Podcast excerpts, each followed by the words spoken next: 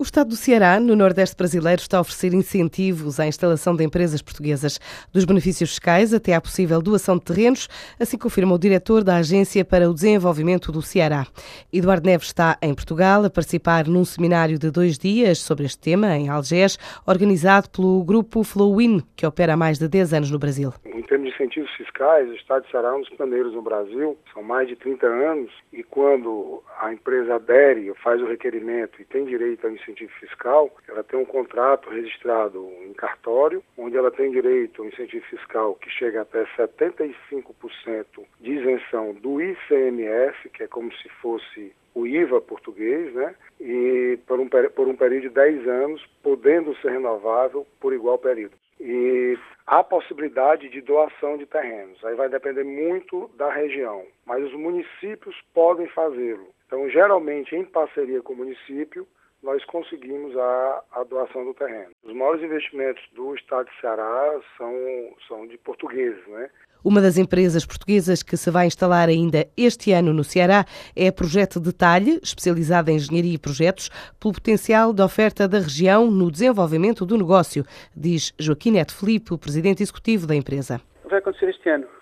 2014 vai ser um ano, um ano-chave neste desenvolvimento e uma capacidade eh, muito boa de, de, acrescentar valor. Portanto, vamos descentralizar um centro de decisão para o Ceará, eh, essencialmente em três áreas que podem ser eh, transportáveis para o Brasil e, de alguma maneira, permitir desse modo acrescentar valor. Desde logo a área do petróleo e depois também a distribuição. Portanto, temos muita experiência nessa área e, especialmente, oportunidades identificadas no Ceará. Por outro lado, na área da energia, produção, transporte e distribuição, e depois a área das infraestruturas. Portanto, são estas três principais áreas onde queremos estar no Ceará, quer pelas oportunidades que apresenta, pela capacidade que tem de promover o desenvolvimento, mas simultaneamente acarinhar as empresas. A Projeto Detalhe está em expansão internacional. O ano passado abriu em Macau uma plataforma para os mercados asiáticos, duplicou a faturação e registra um volume de negócios na ordem dos 15 milhões de euros consolidados. A Sonai Capital agravou os prejuízos em 2013 para os 13,2 milhões de euros. A empresa comunicou ao mercado que a variação face ao período homólogo foi essencialmente justificada pelo impacto não recorrente da alteração no método de contabilização das unidades de participação do Fundo Imoced, reconhecido em 2012 e que prefez 17 milhões de euros positivos. Os proveitos totais da empresa avançaram 17,5%, a beneficiar dos contributos significativos da Sonai Indústria, muito por via da venda de imobiliário turístico e do negócio de refrigeração e manutenção, também impulsionado pelos mercados internacionais.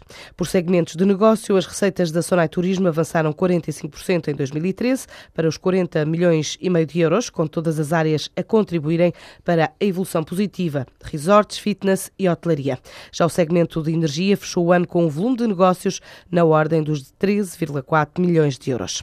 A petrolífera Sinopec é uma das maiores empresas chinesas, abriu ao investimento privado o seu setor comercial, incluindo mais de 30 mil estações de serviço, um grande passo para reformar as empresas do Estado.